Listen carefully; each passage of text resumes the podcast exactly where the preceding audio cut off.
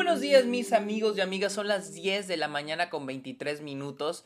Aquí en Austin es 16 de septiembre del 2022. Sean bienvenidos a un nuevo episodio de Stock este podcast donde yo les hablo de películas, de series, de la temporada de premios y de festivales y muchas cosas más. Seguimos con mi cobertura de TIFF 2022, el, el Festival de Cine de Toronto, uno de los festivales más importantes del mundo.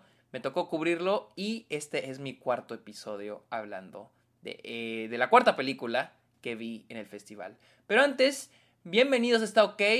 Recuerden seguirme en redes sociales, estoy como arroba el Sergio Munoz, estoy en TikTok, estoy en Letterboxd, estoy en, perdón, estoy en TikTok, en Instagram, en Twitter y Twitter como arroba el Sergio Munoz, estoy en Letterboxd como Sergio Muñoz Esquer, donde ya tengo una lista de las películas que vi en TIFF para que vayan a checarla. Y los invito a que le caigan a Patreon, se suscriban a Twitch a cambio de beneficios como episodios exclusivos, videollamadas, watch parties. Ustedes pueden estar en vivo conmigo, ustedes pueden recomendar temas de los cuales me quieran escuchar hablar en el podcast y otros beneficios más a cambio de que me apoyen. Amigos, hablemos de Corsage. Corsage, la cual se estrenó en Cannes y ganó Mejor Actriz allá en Francia. Llegó a TIFF, el, jueves la vi. Este es protagonizada por Vicky Krieps y la película sigue a la emperatriz Elizabeth, la emperatriz este, Elizabeth de Austria. Es un retrato ficticio de los últimos años de la emperatriz Isabel, eh, perdón, Elizabeth o Isabel, Elizabeth de Austria. En la víspera de Navidad de, de 1877, entrando a la década de los 40, Elizabeth cumple 40 años y oficialmente se considera una anciana, se siente más vieja y comienza a tratar de mantener su imagen pública lo más que puede. Este, ya que una, alguna vez en el pasado fue idolatrada por su belleza. Más que ser un retrato de una emperatriz, y un, como dicen aquí, un retrato ficticio, Corsage es un retrato de una mujer entrando a su crisis de los 40 años. Eh, la película, les digo, sigue a Elizabeth y en su esfuerzo en buscar la felicidad, porque toda la, toda la vida, todo el tiempo la hemos amargada, como que algo no le parece, ¿sí? Y todo el tiempo la vamos a ver buscar su felicidad de maneras incontables, eh, incluso del cómo la miran los demás, que ese es a través del cómo la miran los demás, que ese es un tema que me gusta mucho esta película. Toda la película, a través de pequeños detalles, vamos a ir viendo cómo Elizabeth le importa cómo lo, la ven los demás. Y esta es una película. Yo, nos, yo iba con que iba a ver una película de época, histórica. Pero sí es eso, pero también es una comedia. Es una comedia un poquito negra. Y les digo, vemos a, a, Elizabeth preocupada de cómo la ven los demás, al mismo tiempo que trata de satisfacer sus necesidades. Este, más que nada de placer. Eh, su relación con su esposo, con sus amantes, con la gente a su alrededor. Y, es, este, les digo, es ella buscando su felicidad. Eh, y algo se me hace muy interesante porque antes de esta película, ese día, ese, ese, viernes, ese jueves, perdón, vi One Fine Morning, que de hecho ya hablé de ella, ya pueden encontrar el episodio antes de este, y hablaba de cómo es e, e, esa película sobre esta mujer llamada Sandra que tiene que llenar diferentes roles que una mujer tiene que llenar. Y en este caso es muy similar. Es muy similar y también lo hacen muy, muy, muy bien. Es la idea de que es una mujer a sus 40 años que incluso se siente que toda su vida ha estado repitiendo y repitiendo y repitiendo lo mismo. A pesar de todos los lujos que tiene a su alrededor, son las cosas pequeñas las que ella busca, en las que ella busca felicidad y a sus 40 años quiere buscar algo nuevo. Buscar algo nuevo o terminarlo todo.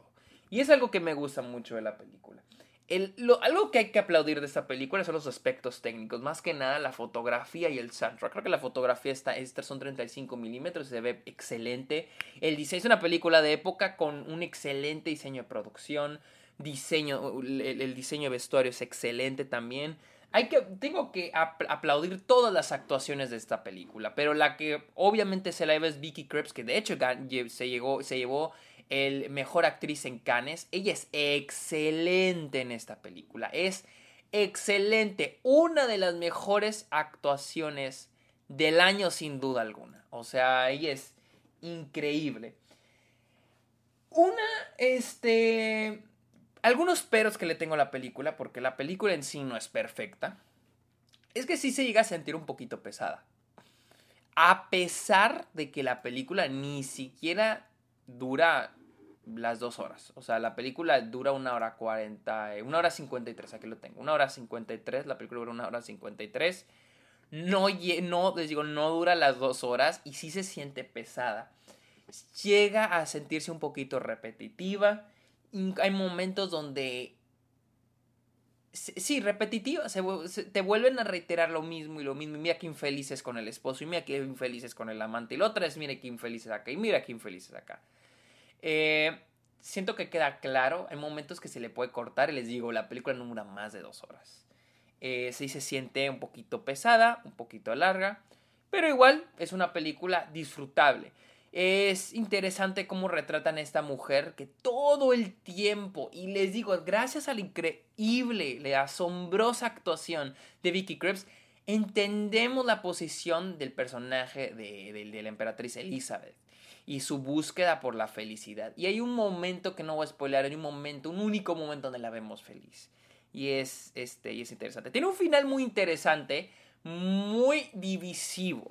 Y les digo divisivo porque a mí sí me gusta el final de la película, pero una de las compañías con las que la vi, ella no le gustó porque, ojo aquí, como les digo, este es un retrato ficticio de esta emperatriz y aquí es donde empieza la ética, que si está bien o está mal. Porque el final de la película no es algo, muchas de las cosas que pasan al final de la película no son cosas que ocurren en la vida real. Y pues aquí viene la pregunta en si es ético cambiar y de esta manera la vida de una persona, de la vida real. O sea, no es un personaje es una persona real. Entonces, a mí sí me gusta el final de la película ya pues sería de cada quien este decidir si está bien o no.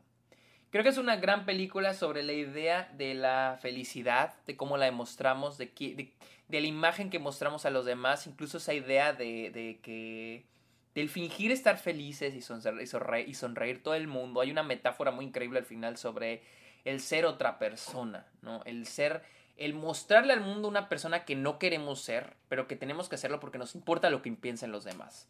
Y Corsage es una película que comunica eso de una manera muy buena.